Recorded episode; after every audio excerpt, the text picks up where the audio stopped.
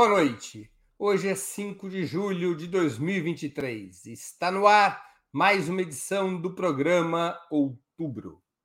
Está pronta para ser votada a PEC, proposta de emenda à Constituição de número 45, cujo substitutivo está sendo relatado pelo deputado Aguinaldo Ribeiro, do PP da Paraíba. Trata-se do projeto de reforma tributária que vem sendo debatido no parlamento desde 2019. Atenção! Não confundir com a proposta historicamente defendida pelos partidos de esquerda com o objetivo de fazer os ricos pagarem mais impostos, aliviando os mais pobres e as camadas médias e deslocando a carga tributária do consumo para a renda e a riqueza. O atual projeto tem outra agenda simplificar e unificar os impostos sobre o consumo, reduzir o chamado efeito cascata sobre setores econômicos que agregam maior valor e acabar com a guerra fiscal entre estados. Pela PEC, o governo tem a obrigação de enviar uma proposta de reforma da tributação sobre a renda em até 180 dias depois de promulgada a atual reforma, que é a, diz respeito à tributação sobre consumo.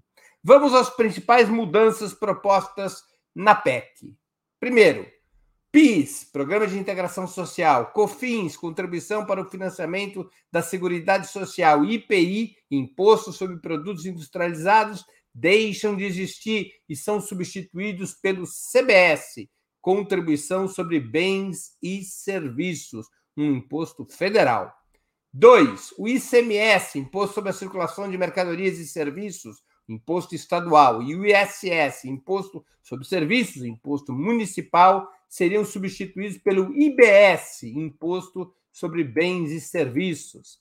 Três, esses novos impostos seriam cobrados de forma não cumulativa, ao contrário do que hoje ocorre. Quatro, criação de um imposto seletivo sobre bens e serviços prejudiciais à saúde e ao meio ambiente. Cinco, devolução de impostos para a população de baixa renda através de um mecanismo ainda ser regulamentado por lei complementar chamado de cashback, que é muito comum no comércio eletrônico e que passaria a ser adotado também no pagamento e na devolução parcial de impostos. Seis, redução de alíquotas para determinados bens e serviços, transporte público coletivo urbano, semiurbano ou metropolitano, medicamentos, dispositivos médicos e serviços de saúde, serviços de educação, produtos agropecuários, pesqueiros, florestais e extrativistas vegetais em natura, insumos agropecuários, alimentos destinados ao consumo humano e produtos de higiene pessoal,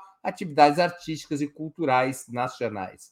Sétimo, sétima mudança, Dentre essas reduções tributárias, destacam-se a isenção total de impostos para medicamentos contra, contra o câncer, isenção do CBS, do Imposto Federal Incidente sobre Serviços de Educação Superior, ProUni, isenção dos dois impostos, CBS e IBS, dos produtores rurais que atuam como pessoas físicas e tenham receita anual de até 2 milhões de reais.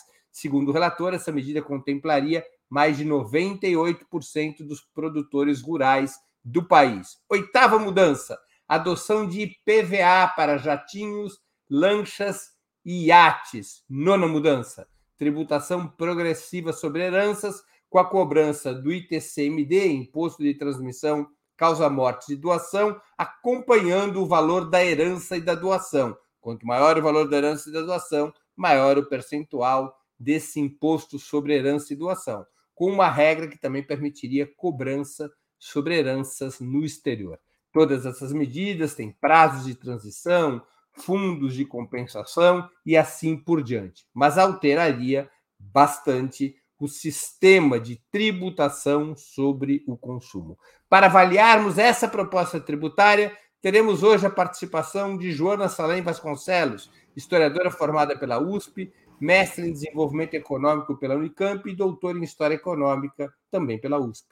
Bianca Valoski, doutoranda em políticas públicas na Universidade Federal do Paraná e especialista em finanças públicas, economia política do Estado Nacional e governança global. e Igor Felipe, jornalista e integrante do Conselho Editorial do Jornal Brasil de Fato, da TV dos Trabalhadores e da Rede Brasil Atual. Em nome de Opera Mundi, cumprimento os três convidados e vamos à primeira pergunta. O governo acertou ao topar que a reforma tributária fosse fatiada em duas etapas, uma tratando dos impostos que incidem sobre o consumo, que está pronta para ser votada, e outra abordando os impostos sobre renda e riqueza, que ainda teria que ir ao forno para ser apresentado ao país em até 180 dias. Com a palavra, Bianca Valoski. Olha, essa. Boa noite, né? Primeiro, já começa assim acelerada, né? Boa noite a todos os convidados, boa noite, Breno. É... Bom, acredito que essa proposta de, né, de divisão em duas etapas, ela tem um fundo de articulação política mesmo, né? De você conseguir é, trabalhar, né? O que o governo pretende que seja trabalhado em cada uma das duas fases, né? Como você bem colocou nessa primeira fase, a, primeiramente os impostos, a questão dos impostos sobre consumo, né? Uma, uma simplificação, uma ideia de uma simplificação do sistema, né? E da, né, de unificação de alíquotas, enfim, que é super importante, é uma demanda que ela acaba unindo é, gregos e troianos, né? Você tem tanto a, a, a grande indústria, o pessoal da, da, do agronegócio, né, querendo, né, já, já pedindo por essa, por essa simplificação do sistema tributário brasileiro há muito tempo, né? É algo que é importante para o consumidor final, é algo que é importante para todas as partes do sistema. E acredito que essa estratégia de, de, de, colocar em duas etapas, ela facilite no sentido da, da, do, do, da, do nível da discussão, né? Porque são temas muito complexos, que envolvem muitos atores, que é, tem consequências, né, para por muitos anos, né? É, a gente vê, tem, inclusive, que a implementação, né, vai é, se coloca aí num período de oito anos para frente e tal. Então, são é uma forma de você conseguir articular e acredito que principalmente porque o, um dos objetivos do, do Haddad, pelo menos que ele tem sinalizado, é na questão das desonerações. E, e isso, pelo que dá a entender, entraria nessa segunda fase.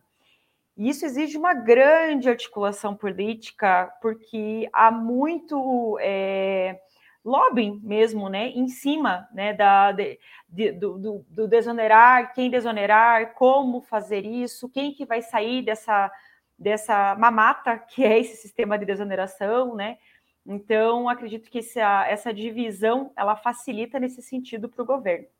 É isso. Joana Salem. Boa noite, Breno. Boa noite a todos.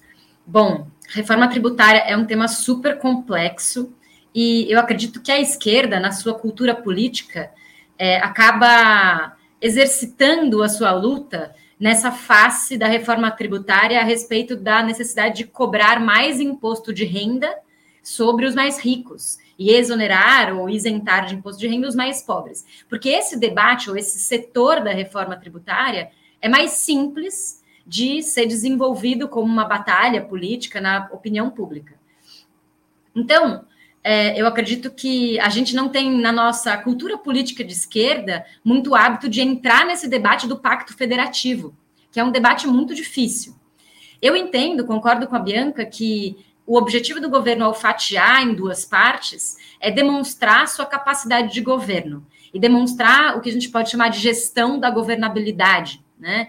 Como? Ganhando votações importantes. Então, o governo levou a votação do arcabouço fiscal, agora vai ter o, a última votação na Câmara, incorporando as mudanças no Senado, mas aparentemente isso vai dar certo para o governo, isso não significa que vai dar certo para a luta social. E é, a reforma tributária seria o segundo grande projeto a ser aprovado, demonstrando governabilidade num governo de minoria, né, que não tem maioria na Câmara, e que ao querer demonstrar governabilidade, acaba é, também fazendo articulação com as agendas conservadoras, né? Então, o que, que eu queria pontuar? Que essa reforma vai ser está sendo interpretada como um possível legado do Haddad ou da articulação política do governo Lula, mas também como um legado do Arthur Lira. O Arthur Lira, é, depois do orçamento secreto, foi o grande feito do Arthur Lira foi um grande escândalo fora os escândalos específicos que ele está respondendo agora na investigação da Polícia Federal. E o Arthur Lira tomou para si, adotou para si a tarefa de deixar uma espécie de legado um pouco menos é, feio, né, ou um pouco menos queimação de filme do que o que foi feito até agora. Então, a, o Arthur Lira está se empenhando nesse sentido. Por isso, é uma reforma que está, é, que é tecnicamente complexa, porque toca nos problemas do pacto federativo, das divergências entre estados, né? E é a parte regressiva da reforma, ou seja, do imposto sobre consumo.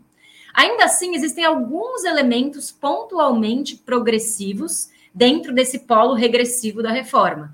É, como foi mencionado, a questão do, da cobrança de PVA de alguns, é, de alguns veículos de luxo, né?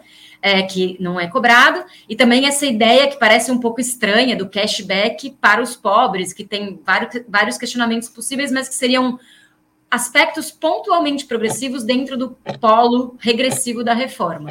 Né? Só para concluir, é importante dizer que as alíquotas da reforma não estão na PEC. Né? Ainda tem que ser preenchido de números esse processo. E isso vai ser feito ao longo dessa transição de oito anos com a palavra, Igor Felipe. Boa noite, Breno. Boa noite, Joana. Boa noite, Bianca e todo o público do Opera Mundi. Breno, eu, tinha uma, eu mudei de avaliação. Num primeiro momento, eu achei que taticamente era equivocado o governo fatiar a reforma porque ele poderia, por um lado, dar essa racionalização que é cobrada pelo mercado, pela indústria, pelo setor de serviços, e, por outro lado, é, avançar no sentido de se fazer justiça tributária, é, fazendo tributação de lucros e dividendos, é, novas faixas de imposto de renda, é, cobranças sobre o capital, é, mas hoje, é, observando a tramitação e a engenharia que o governo, especialmente o ministro da Fazenda, fez, me parece que essa é a reforma possível é, no sentido de racionalizar e otimizar é, o nosso sistema tributário dentro da atual situação política. E eu acho que ao fatiar a reforma e projetar que vai ter uma segunda etapa que vai mexer em capital, renda, patrimônio, eu acredito que é uma forma de se acumular força no debate em torno da reforma tributária.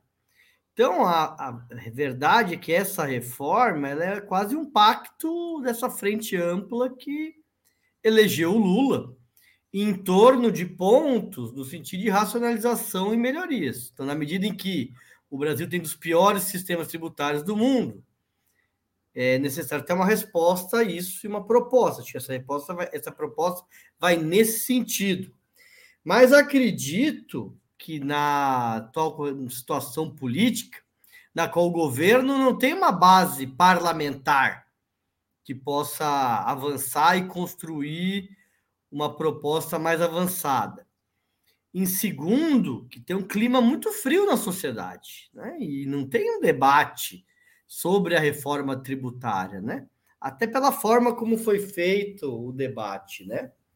E acredito que ao aprovar essa reforma e cumprir parte da tarefa que interessa a toda a sociedade, que ele possa acumular força e aí, dessa forma, tanto nas leis complementares, como a Joana colocou, como também na segunda etapa dessa reforma, conseguir avançar no sentido do projeto histórico das forças populares, que é avançar na taxação dos ricos, dos superbilionários, e se fazer justiça social a partir da reforma tributária.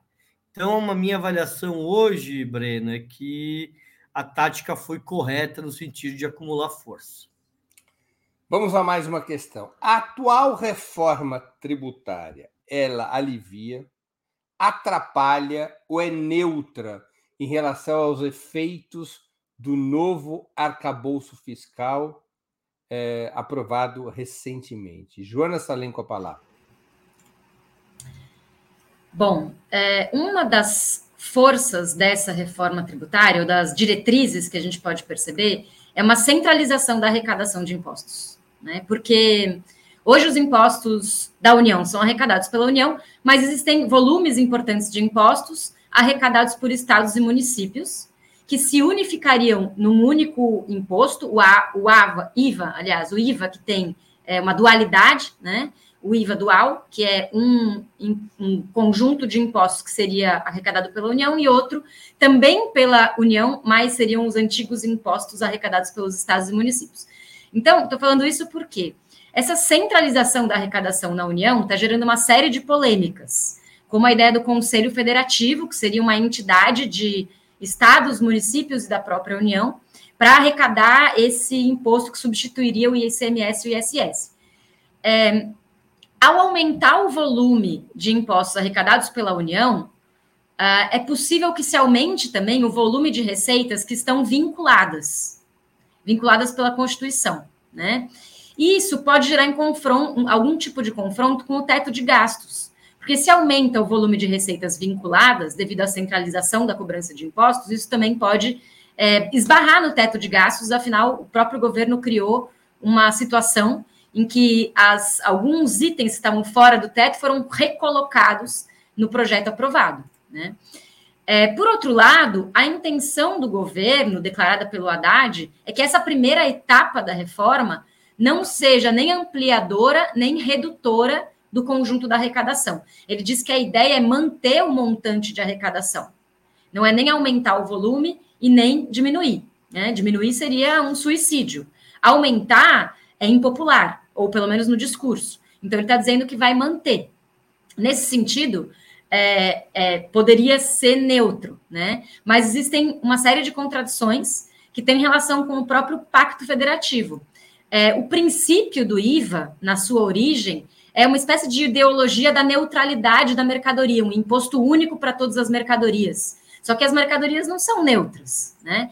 E o Estado sabe que vai ser necessário rebalancear é, inclusive, vai ter uma alíquota completa, uma alíquota reduzida e uma alíquota zerada.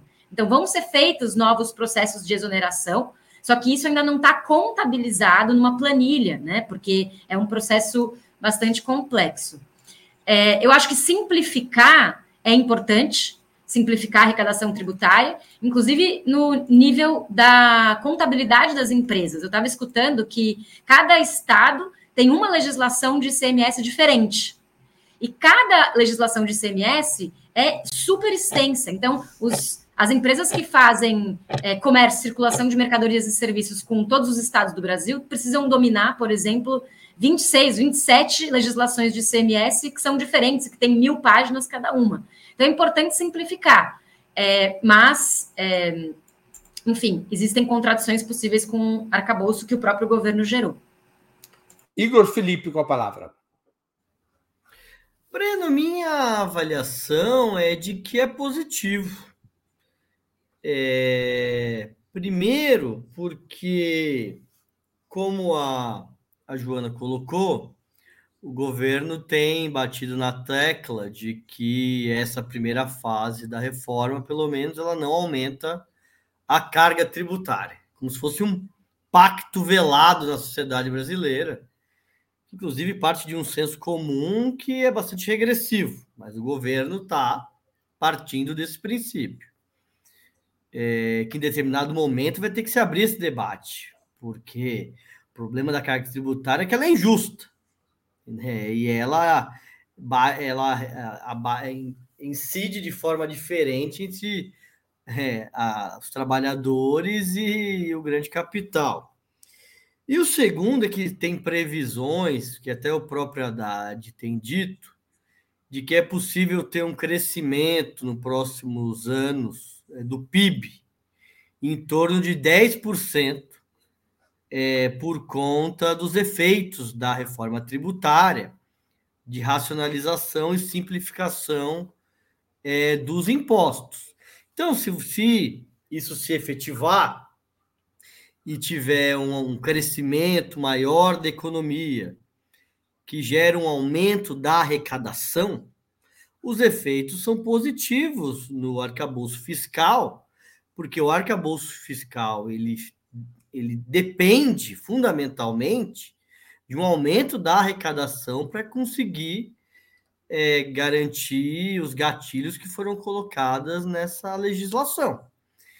Então, é, me parece, Breno, que a aprovação da reforma tributária acho que pode criar um clima melhor é, no mercado, na economia, talvez melhorar os investimentos, gerar mais empregos, e isso acho que terá efeitos positivos é, na economia brasileira em relação ao arcabouço fiscal.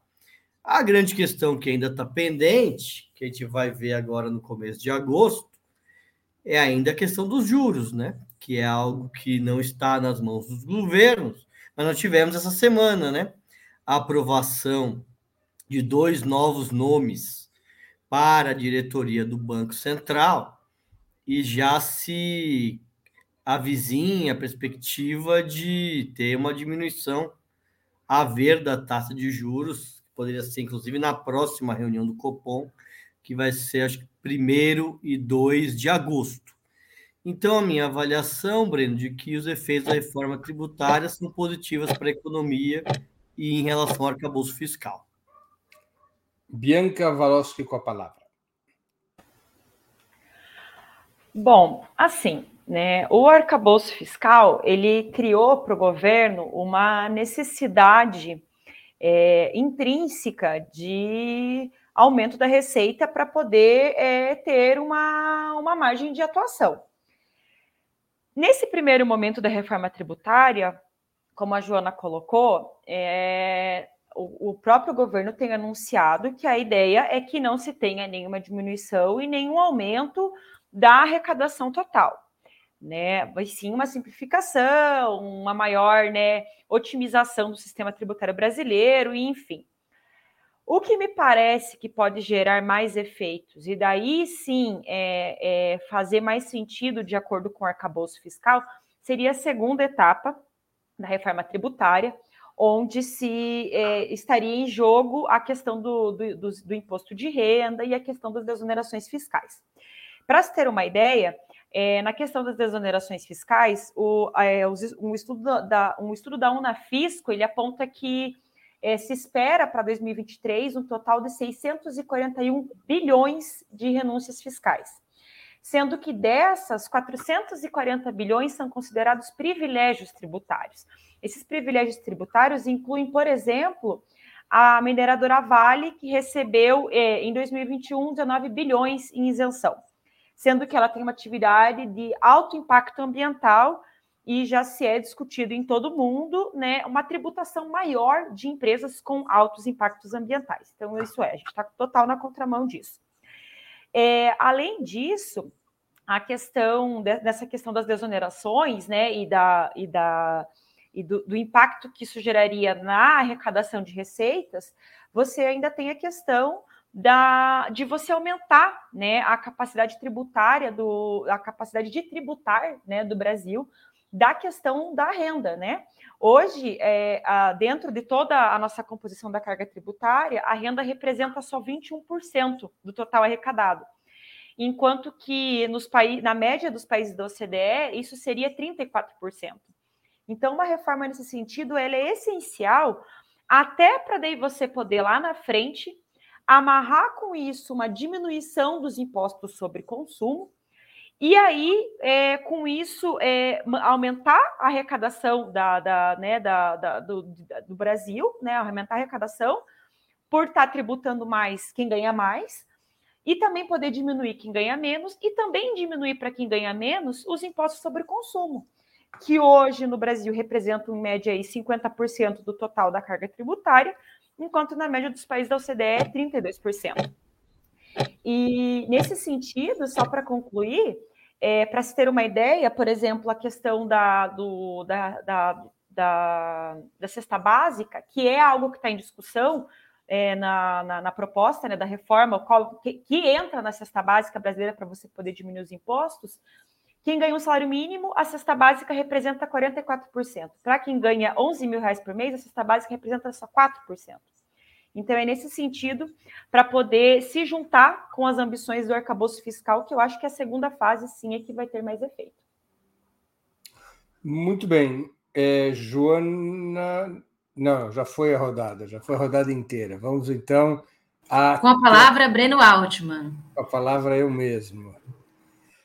A proposta para pagamento de IPVA sobre jatos, lanças e barcos a motor, incluída no substitutivo da reforma tributária em votação, seria um primeiro passo para fazer os ricos pagarem impostos da maneira como está formulada?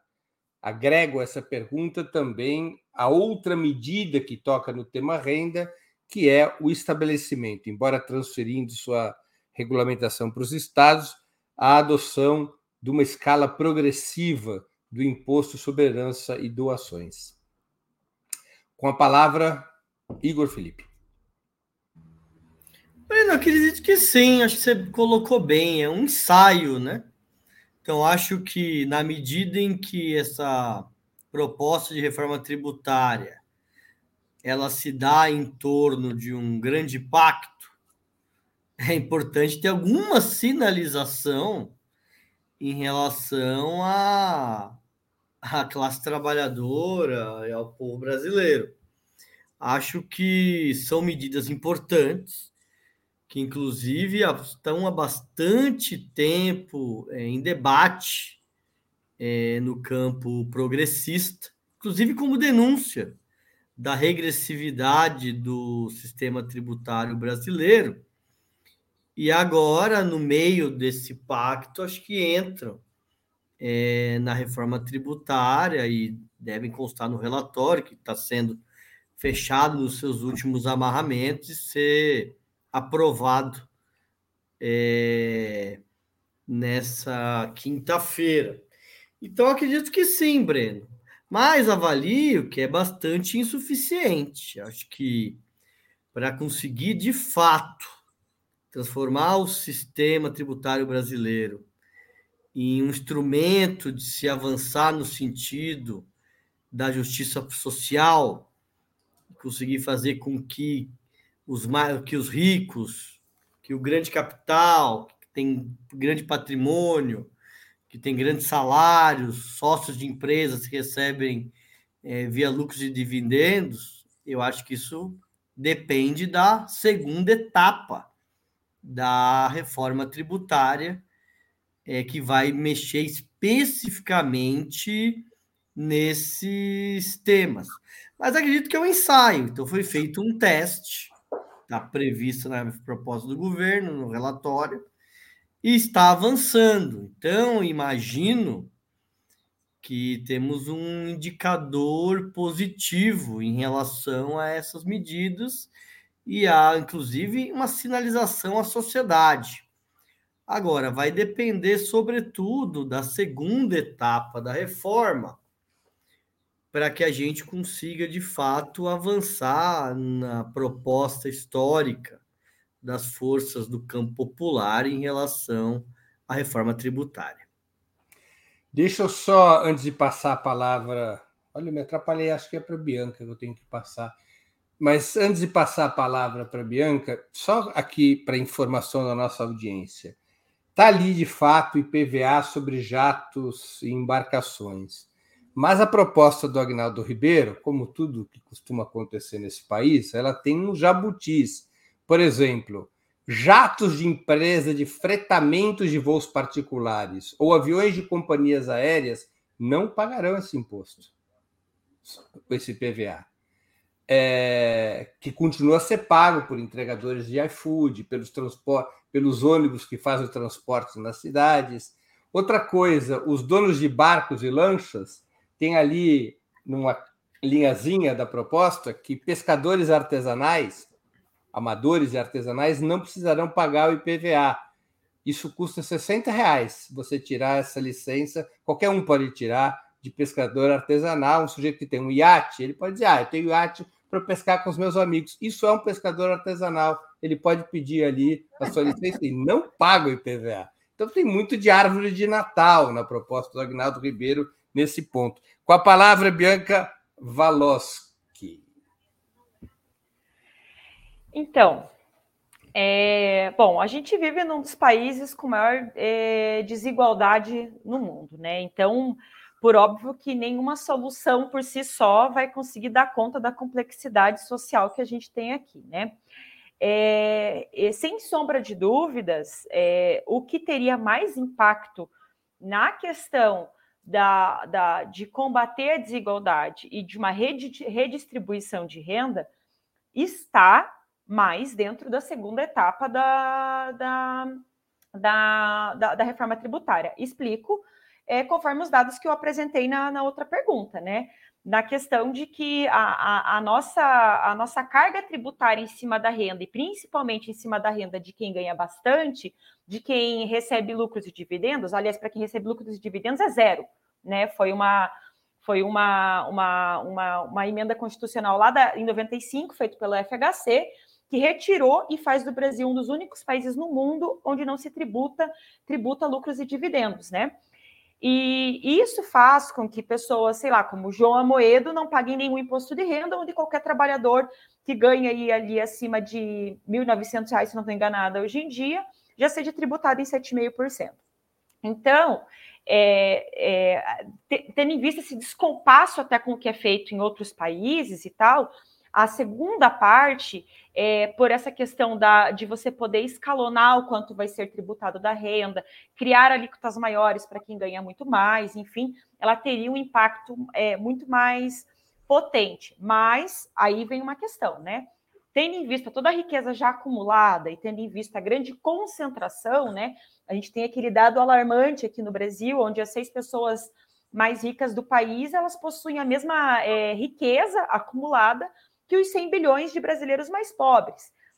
Isso não vai se resolver com uma tributação, uma tributação mais escalonada e mais justa em cima da renda, né? Você teria que tributar melhor o patrimônio também. É, por óbvio que se fosse para, né, de fato, tributar os iates, os helicópteros, enfim, como se deveria ser, sim, seria um baita de um avanço, assim como tributar a, as heranças, né?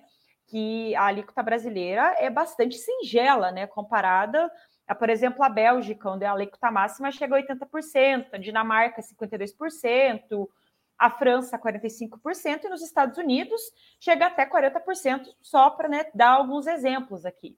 E isso seria muito importante também, né?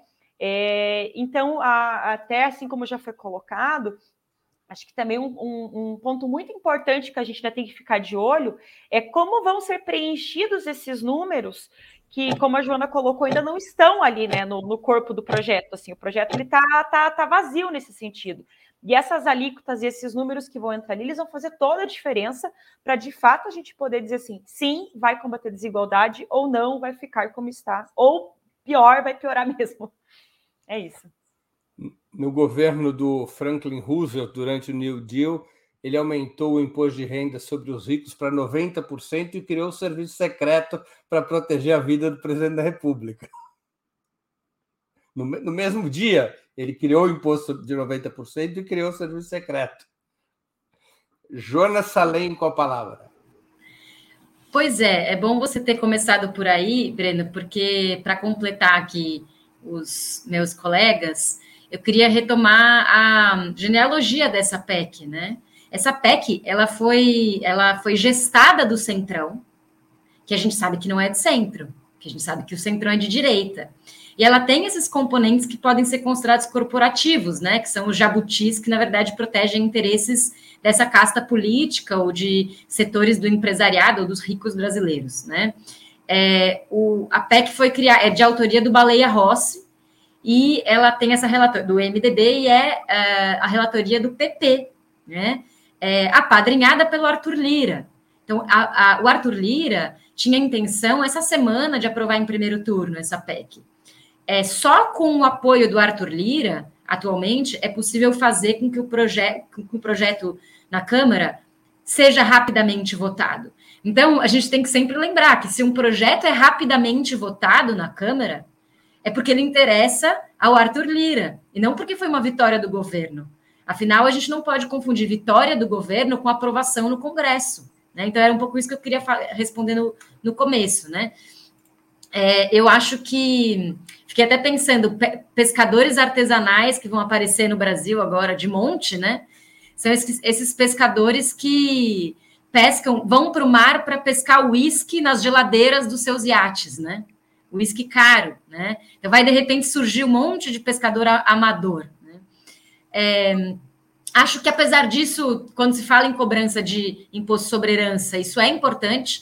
Eu lembro do Thomas Piketty passando no Brasil alguns anos atrás e falando de maneira super é, indignada ou até surpresa, perplexa, sobre como os impostos sobre herança nos Estados Unidos são muito maiores do que no Brasil. Os Estados Unidos, que é o, né, o, o símbolo do neoliberalismo, é, tem uma, uma cobrança de imposto mais pesada sobre herança do que no Brasil.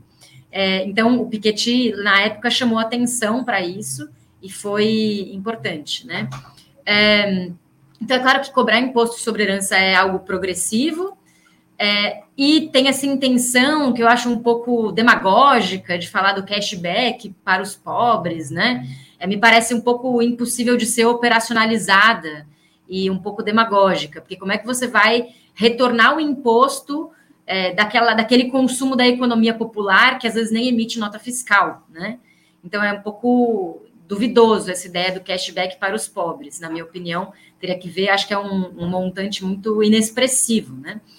É, mas o fato é que a estrutura tributária brasileira é regressiva, como os colegas falaram, e não vai ser cobrando um imposto sobre PVA de um, um certo setor de jatinhos e iates e um pouco, de, um pouco mais de imposto sobre herança, que a estrutura vai ser alterada. Né? É, eu acho que é uma aposta arriscada do governo fazer essa promessa de que nessa primeira etapa vai se manter a arrecadação. É, porque é, quando você não cobra imposto sobre o valor agregado, né? A ideia do, aliás, sobre o valor, a, a ideia do imposto sobre valor agregado é não, não fazer retributação, é não cobrar imposto sobre imposto, né? Então você tem uma matéria-prima cobrada imposto sobre ela. Aí, essa matéria-prima produz na indústria de transformação um outro objeto, uma outra mercadoria, e se cobra imposto novamente. Então, a ideia é cobrar o imposto só sobre o valor agregado. Isso, teoricamente, reduz a arrecadação né? Então, quando o governo anuncia que não vai reduzir a arrecadação, significa que ele vai ter que compensar isso com outros lugares de aumento da arrecadação. Só que eu não acho que a, cobrança do, de IPVA, de jatinho ou de herança necessariamente vai fechar essa conta em termos quantitativos. A gente ainda não sabe, essa é a realidade, justamente porque as alíquotas ainda não existem. Vamos a mais uma é, questão. A reforma tributária que está para ser votada, com as mudanças que ela propõe, traria benefícios para uma estratégia de reindustrialização do país, segundo os proponentes da reforma e o próprio governo têm é, apontado? Com a palavra. Você sabe que eu me perdi? Mas é Bianca Valoschi com a palavra. É, bom, é, assim, uma estratégia de reindustrialização, ela é algo complexo e que precisa de é, diversas né, medidas para que seja efetiva, né? Por exemplo, nessa questão da desoneração, né? A desoneração, ela é sempre colocada para os setores industriais como uma, uma medida para que se é, né, você fomentasse, ajudasse a fomentar a indústria, né? Foi o que, por exemplo, a Dilma fez lá em 2013, mas que ela mesma veio atrás depois de um tempo, né, depois de todo o processo do impeachment, enfim, e tudo, do golpe, é, colocar assim, não, lá realmente não deu certo. Por quê? Porque quando você é, quer estimular de fato a indústria, você precisa de políticas concretas e que essas políticas elas tenham objetivos muito claros em relação ao que se quer da indústria, que ramo que você está incentivando, como que você vai incentivar, em quanto tempo isso vai ter algum fruto, é, de quem que você vai tá, poder estar tá cobrando isso. Então, essas medidas muito abertas e muito é, genéricas, como, por exemplo, agora a questão da, da, da, da tributação, elas mais favorecem, e pode ser que alguns setores favoreçam e outros não, né? Porque, por exemplo, como eu estava comentando antes, é, na questão da, da, da inclusão, né? Tá, tá, muito claro que vai ser incluso é, uma, uma lista né, de itens da cesta básica. A Associação Brasileira de Supermercados lá tá com uma lista de 34 itens que, que estariam entrando nisso e que teriam, teriam uma alíquota reduzida. Mas tem proposta de lista com mil itens. Mil itens. Então, assim, é, veja, é, nesse sentido, você está mais favorecendo é, a, o aumento da lucratividade do, de determinados setores do que, de fato, incentivando uma reindustrialização do país, sabe? É, é, eu desconfio muito de incentivo fiscal sem contrapartida concreta sem um projeto concreto, bem, bem estruturado para a questão da reindustrialização. Não, não, isso já, já, já foi demonstrado em 2013, antes, né, até, né, que de 2013, acho que foi em 2011 ali que a Dilma começou, quando ela desonerou ali uma galera, e isso não gerou uma indústria mais para o país, assim. Então, acho que tem que ter muito cuidado nesse sentido, porque é, isso pode se converter muito mais em aumento da, da margem de lucro das empresas do que necessariamente um aumento de, de empregos e das indústrias e algo assim. Joana Salem com a palavra. É, concordo muito com a Bianca, é, no sentido de que ainda, tá, ainda não está muito desenhado quais são os setores que vão se privilegiar, justamente porque os montantes ainda precisam ser definidos. Então, é um projeto de lei pode até conseguir um, um projeto de emenda constitucional, que pode até conseguir um amplo apoio, mas a batalha é, real entre os setores econômicos do Brasil acontece depois, digamos assim, quando se for definir, planilhar os números das alíquotas, né? Então é um, uma estrutura vazia, uma casa vazia que ainda vai ser mobiliada, digamos assim, né? Então, teoricamente, a ideia do imposto sobre valor agregado pode ser boa para a reindustrialização, justamente pelo que eu mencionei antes, porque se deixa de cobrar tributo sobre tributo, né? Então, é, se reduz essa retributação que acontece na cadeia produtiva brasileira, que é muito complicada, que é, é resultado de um pacto federativo super complexo e que, inclusive, vem se acumulando legislação atrás de legislação é, desde 1965, porque esse, essa estrutura tributária que a gente tem hoje, ela é da ditadura militar. É, e depois foi se acumulando uma série de legislações e torna isso realmente é, um caso de muita retributação. Então, pode ser bom, supostamente, para aliviar a tributação de certos setores industriais e diminuir custos de produção. Isso poderia ser bom em teoria. Porém, a gente sabe que reindustrialização ou industrialização, historicamente, precisa de um componente chave que a gente tem debatido aqui no outubro há muitos meses já, que é o investimento público. O investimento público é o principal motor de uma reindustrialização organizada na sociedade periférica. E a gente sabe que não existe esse, esse afã ou esse motor industrializador, reindustrializador apenas no setor privado e o arcabouço fiscal, de modo mais amplo e mais estrutural, constrange esse processo de investimento público.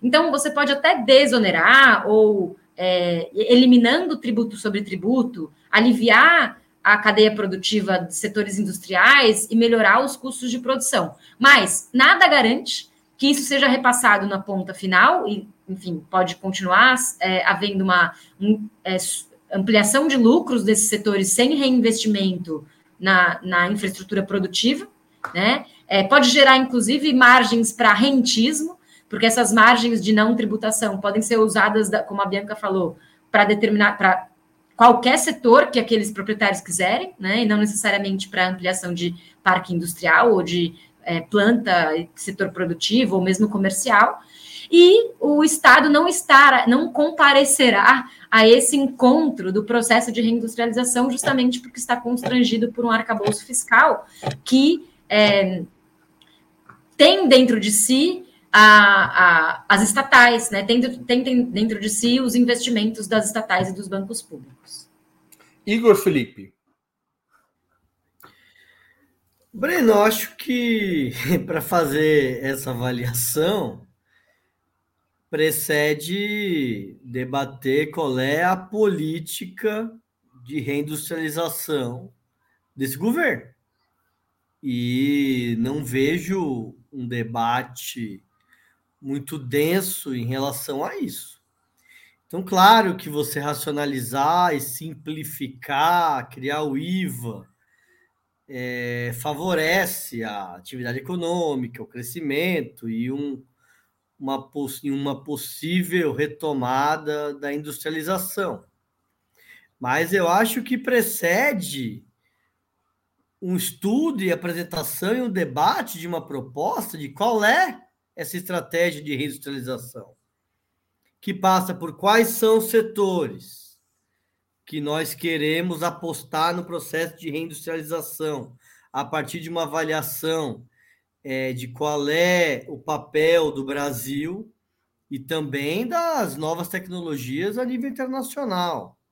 Acho que em segundo, como a Joana colocou, é, qual é o peso do capital público nesse processo de industrialização. Então, é, tem que ter um investimento pesado do Estado para estimular. Que, em terceiro, qual é o papel do capital privado, quais são as empresas, quais são os setores é, que pode se pensar nesse processo de reindustrialização. É... Então, Breno, a priori, assim, de forma genérica, acho que uma proposta que racionaliza, que simplifica, que melhora o pior sistema tributário no mundo, que é o sistema tributário brasileiro, é positivo. Mas não me parece, é, na vida real, que o que está no fundo da proposta de reforma tributária que será votada amanhã no Congresso Nacional, esteja um projeto de reindustrialização. Acho que isso está muito além do debate que foi feito na, lei, na eleição, mesmo do programa que foi apresentado durante a campanha do Lula, e inclusive do que tem se apresentado em relação tanto às políticas do Ministério da Fazenda, do Ministério da Indústria e das estatais. Acredito que o momento político é, de certa forma, como diz o próprio lema do governo, é de reconstrução e união. E a perspectiva do horizonte do país, isso tem ficado em segundo plano, ou, assim como a reforma tributária, para uma segunda etapa que ainda estará por vir, mas não vejo uma conexão em relação a isso. Muito bem, vamos à última pergunta da nossa noitada. É uma pergunta síntese, mas acho que importante para os nossos espectadores entenderem esse embrólio danado que é a discussão tributária. Com a atual emenda, com a atual proposta de emenda constitucional, com a atual reforma tributária, que está para ser votada nas próximas horas ou dias, se for aprovada, quais os setores que ganham, quais os setores que perdem? Para quem ela vai trazer benefícios, para quem ela vai trazer prejuízo e quem é que vai ficar na mesma? Com a palavra, Joana Salem.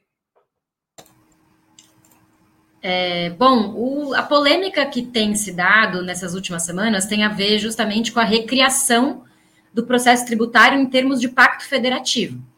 Então, é, na minha visão, existe uma centralização maior da arrecadação. Nesse sentido, a autonomia das entidades federativas perde, de certa forma, né? Por isso que, inclusive, tem alguns estados que estão criticando, estão reclamando é, relacionado com essa criação do Conselho Federativo, sobre o qual a gente não falou aqui.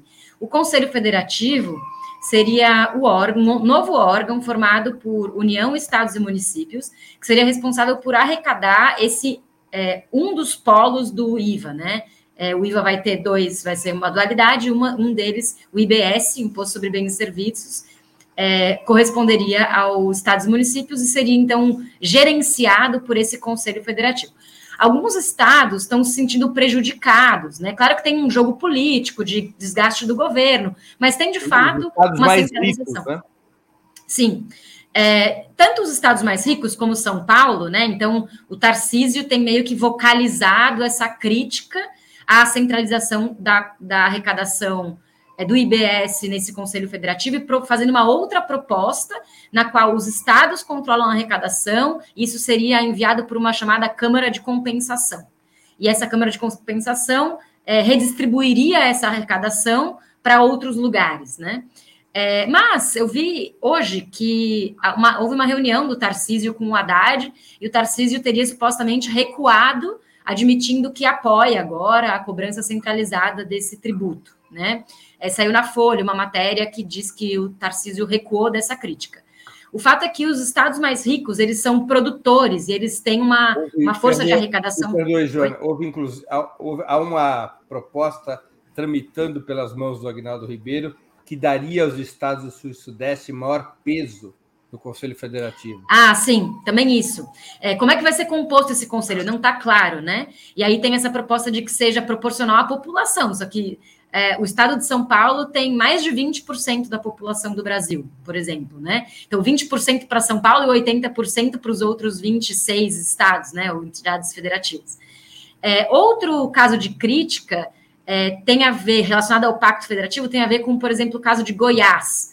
É, a gente pode dizer que é ideológico, porque é o Caiado, que é um bolsonarista, né? E de fato isso está em jogo também. Mas o fato é que Goiás foi um estado, por exemplo, que fez muito jogo nos últimos anos com essa guerra fiscal e gerou isenções tributárias e é, desonerações próprias para que certos negócios e certos, certas empresas fossem criar suas sedes em Goiás porque aí cobrar, se cobraria menos imposto do que em outros estados, né?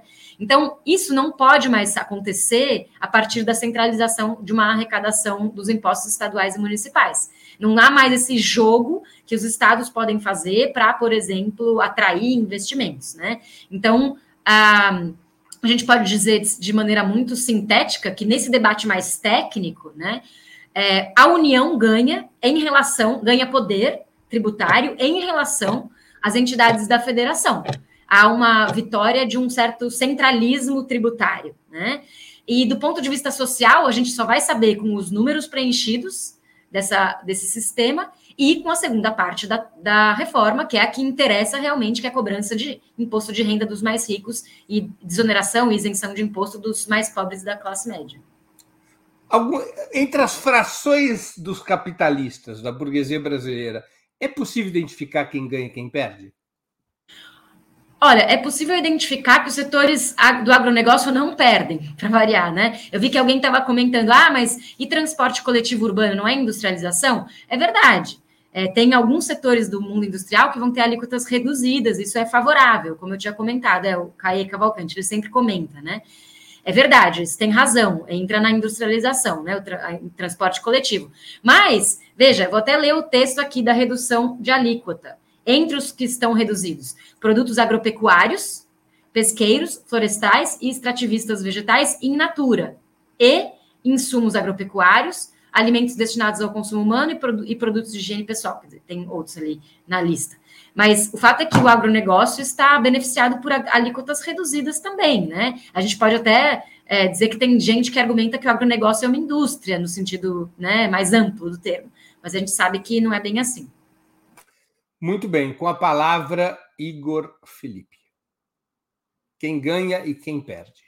Breno, aqui trazendo mais algumas informações que tem alguns setores que têm se movimentado nesse última etapa é, do debate da reforma tributária, tentando, vamos dizer, se assentar nesse grande impacto em torno desse texto. Tem um setor da área de serviços que tem buscado o Ministério da Fazenda por conta que, que reclama que vai ser prejudicado por conta da criação do IVA. É um segundo setor são das grandes prefeituras, que vem também possibilidade, acho que tem relação com isso de que a Joana colocou, que com essa concentração na esfera federal, que tem um prejuízo especialmente para as grandes prefeituras. Terceiro, um setor do agro não exportador, que também com as novas regras teria algum tipo de prejuízo os governos do Sul e do Sudeste, que tem a ver com esse Conselho Federativo, e também é, o governo do Amazonas, por conta da Zona Franca de Manaus. Agora, o que me parece, Breno, é que a tática do governo é buscar ter uma operação que possa beneficiar, dar um nível de compensação para todos esses estados e setores que têm apresentado reclamações por conta da, do texto da reforma tributária. Então, a gente vê mudanças no texto. Hoje pela manhã, como a Joana colocou, teve essa reunião do Tarcísio com Haddad, depois teve uma reunião é, do governador do Amazonas, com os senadores do Amazonas, para discutir a Zona Franca de Manaus. Então, tem alguns elementos novos que devem aparecer no texto, no sentido de é, contemplar, compensar ou atrair determinados setores. É até bastante insólito que amanhã o Tarcísio de Freitas vai ter uma reunião com o PL e com o Bolsonaro para é, pedir o apoio à reforma tributária.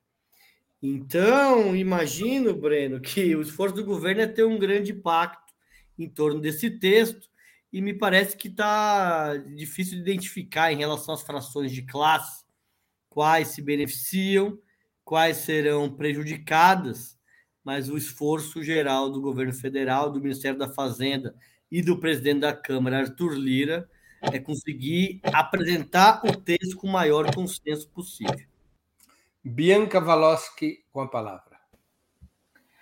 É, bom, eu concordo com o que meus colegas aqui já disseram e eu queria fazer um, um, um adendo na questão do, do ICMS, né, dessa questão da repartição.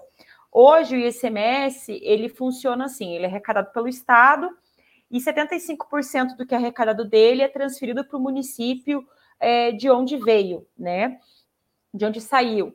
E isso acaba beneficiando muito aqueles municípios que têm uma população pequena, mas que é, tem grandes indústrias. É o caso do município que eu trabalho aqui na região metropolitana de Curitiba, por exemplo, São José dos Pinhais. Não é um município tão grande, tem 300 mil habitantes, mas ele conta com fábrica da Renault, da, da Volks.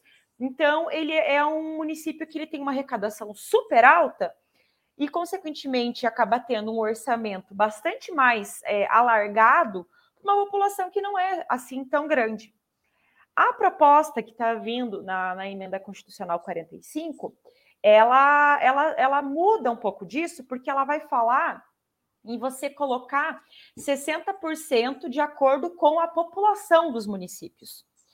E isso, para os municípios que é, não têm tantas indústrias e que tem uma população grande, é um avanço, é algo positivo, porque você cria uma maior equidade na, na distribuição desse recurso, né? Mas por óbvio que vão ter é, prefeitos e prefeitas aí, né, ao longo do Brasil. Eu estava até vendo que teve uma reunião ontem ou ontem com dezenas, centenas de prefeitos é, lá em Brasília e mais é, é, governadores, justamente porque tem gente se sentindo prejudicada. Mas é, é verdade que essa, esse novo, essa nova form, form, fórmula de calcular ela traz uma maior equidade para, é, por trazer essa questão da, da, da, população e não necessariamente da arrecadação, porque a arrecadação tem esse problema E é o que acontece muitas vezes. Você tem indústrias enormes instaladas em cidades muito pequenas. Então, não é de certa forma assim tão justo que você direcione para essas cidades um recurso tão maior, sendo que a ideia, é, principalmente, por exemplo, no que tange a educação, a saúde, é de que você tenha meio que um, um, um nível de prestação de serviço é, nacionalmente equilibrado, né? Você tem, inclusive, índices para isso, né? Do, do, do da, da, questão de gasto por aluno, gasto por paciente, enfim. Né? Então, isso tudo ajuda a você, de fato, concluir, é, é, atingir esses índices, né? Então, né, complementando o que já foi colocado, é, tem essa questão dessa melhor distribuição, né? E, como bem disse o Igor, ainda é difícil de saber por setor, além do agronegócio, que continua se beneficiando. É isso. Muito bem, chegamos assim ao final de mais uma edição do programa Outubro. Eu conversei hoje com Bianca Valoski, Joana Salem e Igor Felipe. Muito obrigado aos convidados e audiência. Boa noite e boa sorte a todos e a todas. Tchau, tchau.